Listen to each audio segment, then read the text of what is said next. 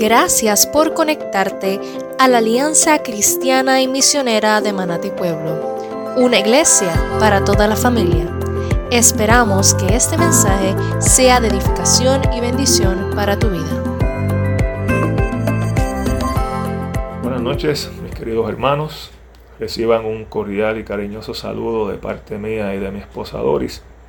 Espero que cada uno de los que reciba esta corta reflexión se encuentre bien y que lo que escuchen sea de edificación, aliento y ánimo. Es cierto que estamos pasando por tiempos difíciles.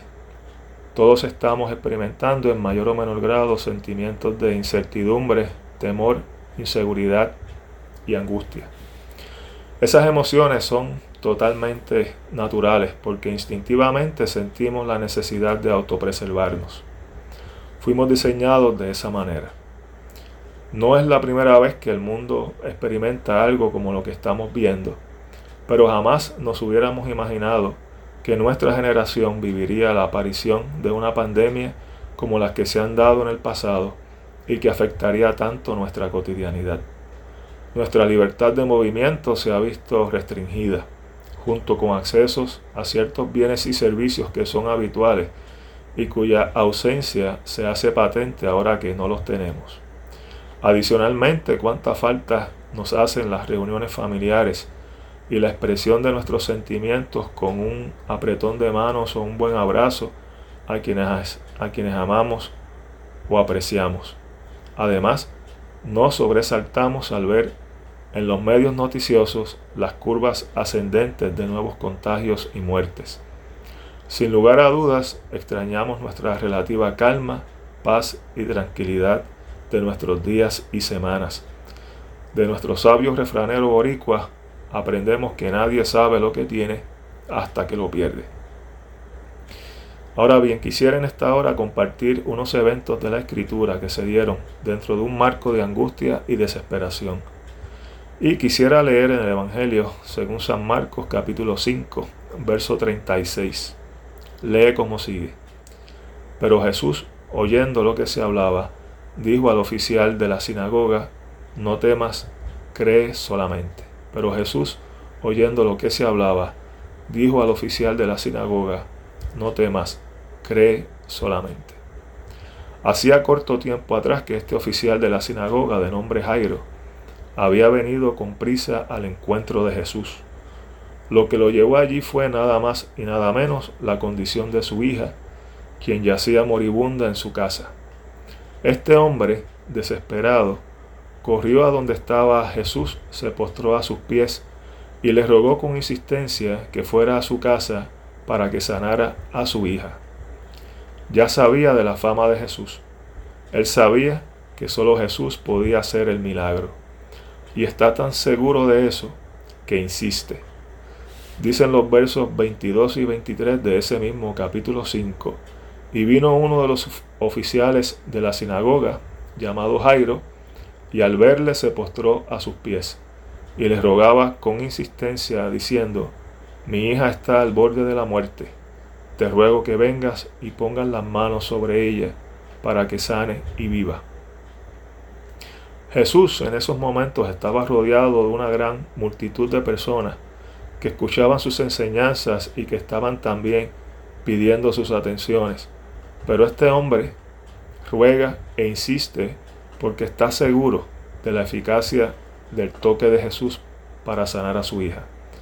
Su seguridad estaba puesta en que Jesús era el único que podía satisfacer la necesidad de sanación y salvación de su hija, tanto como sus propios sentimientos de angustia, temor y desesperación.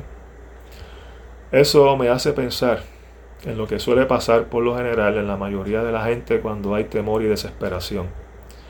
Es ahí cuando tornan su atención a Dios. La mayoría de la gente se acuerda de Dios cuando está desesperada, abatida en medio de algún terrible dolor, situación o problema. Mientras tanto, viven como si Dios no existiera. Sin embargo, Dios es bondadoso y siempre está atento y dispuesto a mostrar su misericordia y socorro en el día malo a cualquier persona que clame a él.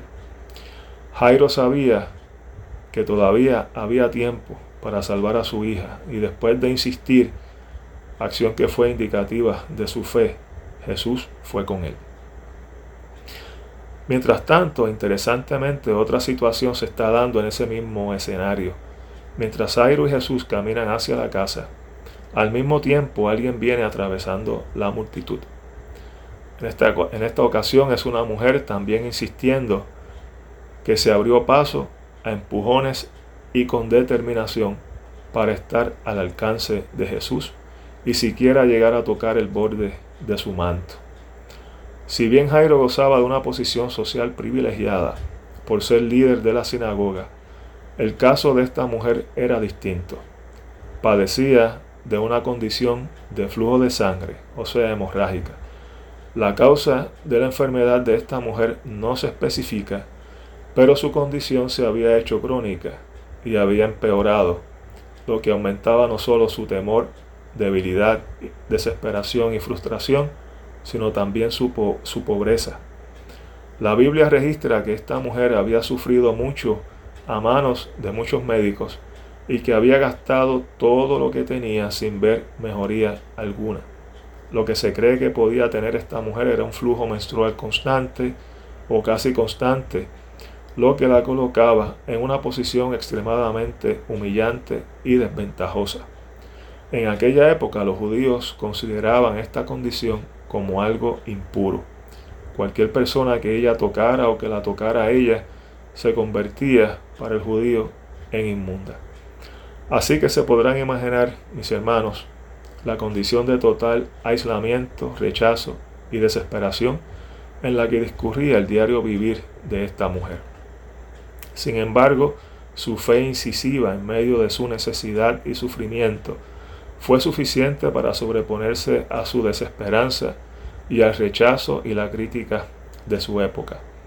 Ella pudo llegar a tocar el borde del manto de Jesús, quedando como resultado totalmente sana y restaurada porque creyó, ejerció su fe y no temió.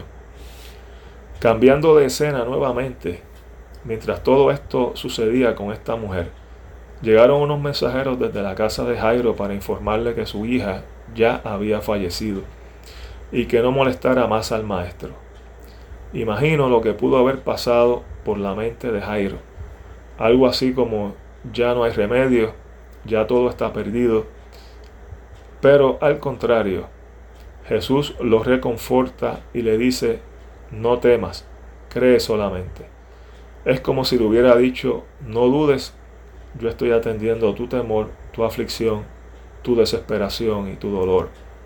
Y como podrá imaginar el desenlace, hubo restauración. Jesús llegó a la casa, entró, tomó a la niña de la mano y le ordenó que se levantara. Y al instante la niña se levantó y comenzó a moverse por la casa. Ahora bien, hermanos, estos dos relatos bíblicos me hacen pensar un poco en la intención de Dios hacia la raza humana. Una de las intenciones de Dios está clara para el que ha aceptado a Jesús como su Señor y Salvador, y es que está manifestada en su propósito eterno de restaurarnos por medio de su gracia, amor y justicia, y de librarnos de todo temor, porque su perfecto amor echa fuera todo temor, como nos dice Juan en su primera carta. Desde la desobediencia inicial de nuestros primeros padres Adán y Eva, que marcó una crisis cataclísmica en la comunión y relación de toda la creación con Dios, incluidos nosotros que somos parte de ella, Él ha mostrado su gracia, su dádiva que no merecemos recibir, con el solo propósito de restaurar nuestra relación con Él. En su infinita gracia, él nos ha otorgado el don glorioso de la salvación al poner nuestra fe en Jesús. Y si hay alguien escuchando esta reflexión que no ha aceptado a Jesús como su Señor y Salvador, sepa que esta es la fórmula. Confesar con la boca que Jesús es el Señor y creer en el corazón que Dios le levantó de los muertos. Esta intención de Dios nos ha sido revelada. La gracia de Dios es la mayor protección que podemos recibir porque puede salvar de la segunda muerte y de la condenación eterna a aquellos que la aceptan por la fe en Jesús. La peor pandemia es la pandemia del pecado. De sus consecuencias, sí el ser humano puede salvarse. Dios puso la cura al alcance de todos por medio de la fe en el sacrificio expiatorio de Cristo. Hay otra intención de Dios que también conocemos y que nos ha sido revelada, y es que desde el principio Él está en control de la historia de la humanidad. Él es el alfa y la omega. Él es el principio de esa historia y el final de ella, y nos ha revelado que al final Él habitará con y entre su pueblo, y enjugará toda lágrima de sus ojos, y ya no habrá muerte, ni habrá más duelo, ni clamor, ni dolor, porque las primeras cosas pasarán, como se nos revela en Apocalipsis 21, versos 3 y 4. Ahora bien, Dios tiene otras intenciones que no se nos muestran tan claras. Y como humanos que somos, queremos encontrarle respuesta a todo. Y queremos hacerlo dentro de nuestro propio marco de referencia humano, desde nuestra materialidad, usando nuestros propios pensamientos y procesos mentales de juicio, con los que juzgamos constantemente nuestros actos y decisiones. Queremos encontrarle respuesta al dolor, al sufrimiento, a las tragedias, a las muertes que consideramos prematuras y que nos dejan con un gran vacío en el corazón. Primeramente, parte de la respuesta quizás la podamos encontrar en el origen de esas cosas. Todo eso viene como consecuencia de las acciones de nuestros primeros padres, Adán y Eva, cuando en aquel fatídico día no le creyeron a Dios y fueron engañados. La muerte y la destrucción forman parte de la condición caída del mundo. Fueron introducidas por el pecado con resultados cataclísmicos que no solo afectaron a la humanidad, sino a la creación completa. La otra parte de esa interrogante por lo general no está tan clara. ¿Por qué permite Dios el sufrimiento? ¿Qué hay detrás de ello? ¿Cuál es el propósito? Y ahí es que tengo que confesar que no tengo la respuesta exacta. Pero sí, quizás podamos señalar hacia la dirección correcta. Como hicieron Jairo y la mujer con el flujo de sangre, en medio de la angustia el dolor, el temor y la desesperación, corrieron a encontrarse con Jesús porque estaban seguros de encontrar alivio y liberación en Él. En la acción de Jairo y la mujer está implícito el reconocimiento de lo absoluto de Dios. Él no deja las cosas a mitad. Seguramente entenderemos después lo que ahora no comprendemos. La calma no existe si antes no hay tormenta. El día no llega sin antes pasar la noche y la construcción no llega sin haber habido destrucción antes. Jairo presenció el poder vivificante de Dios porque su hija había muerto. La mujer del flujo de sangre experimentó el poder restaurador, sanador y transformador de Dios porque estuvo con su condición antes. Y también podríamos añadir que el hombre de quien nos habla Juan en el capítulo 9 de su Evangelio vio las obras de Dios manifestadas en él porque era ciego de nacimiento. Así que Dios tiene un plan de todo y podemos confiar en Él, aun cuando lo que haga o permita sea para nosotros incomprensible. Recordemos por un momento a Job. Después de Job haberse atrevido a cuestionar a Dios, recibe la contestación en Job 40, 6 al 8. Respondió Jehová a Dios desde el torbellino y dijo, Cíñete ahora como varón tus lomos. Yo te preguntaré y tú me responderás. ¿Invalidarás tú también mi juicio? ¿Me condenarás a mí para justificarte tú? Hermanos, es necesario que reconozcamos que en nuestra incomprensión Dios sigue siendo sabio, sigue siendo justo y sigue siendo el juez de todo. En el nombre glorioso de Yo soy el que soy, con el que se le reveló a Moisés desde la zarza, en el capítulo 3 de Éxodo, está manifiesto su presencia, su existencia y su absoluto control, dominio y soberanía sobre todo lo que existe. Así que no sería bueno para nosotros cuestionar ni dejar que la ansiedad nos sobrecoja. Mejor confiemos, descansemos y en medio de todo esto que estamos viviendo, lo más correcto es hacer como hicieron Jairo y la mujer con el flujo de sangre. Correr a Jesús, poner el foco de nuestra energía en Él para que Él sea el dador de la paz que tanto necesitamos. No estemos ansiosos. Un autor cristiano de nombre Matt Smethurst muy atinadamente escribió, y cito, la ansiedad viene de dar un vistazo a Dios y admirar las circunstancias. La fe viene de dar un vistazo a las circunstancias y admirar a Dios. En otras palabras, la ansiedad llega cuando le damos más importancia a las circunstancias que a Dios.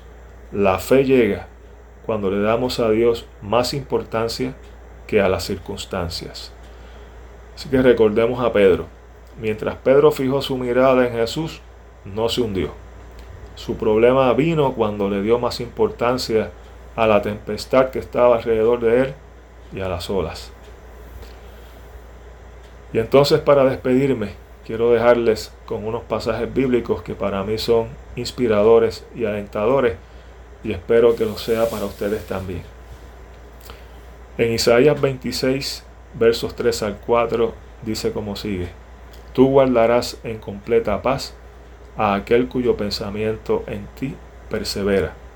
Confiad en Jehová perpetuamente, porque en Jehová el Señor está la fortaleza de los siglos y unos versos del cántico de David a la provisión y salvación del Señor, del Salmo número 34. Del Salmo número 34, el verso número 1. Bendeciré al Señor en todo tiempo, continuamente estará su alabanza en mi boca. Versículo 4.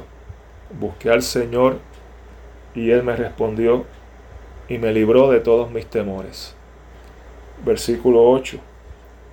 Probad y ved que el Señor es bueno. Cuán bienaventurado es el hombre que en él se refugia. Y versos 18 y 19. Cercano está el Señor a los quebrantados de corazón y salva a los abatidos de espíritu. Muchas son las aflicciones del justo, pero de todas ellas lo libra el Señor. Pongamos nuestra fe y confianza en el Señor. Que la paz del Señor sea con todos vosotros. Dios les bendiga. Gracias por escuchar este mensaje. Esperamos que haya sido de bendición para ti. Suscríbete o síguenos en nuestras redes sociales para más episodios como este.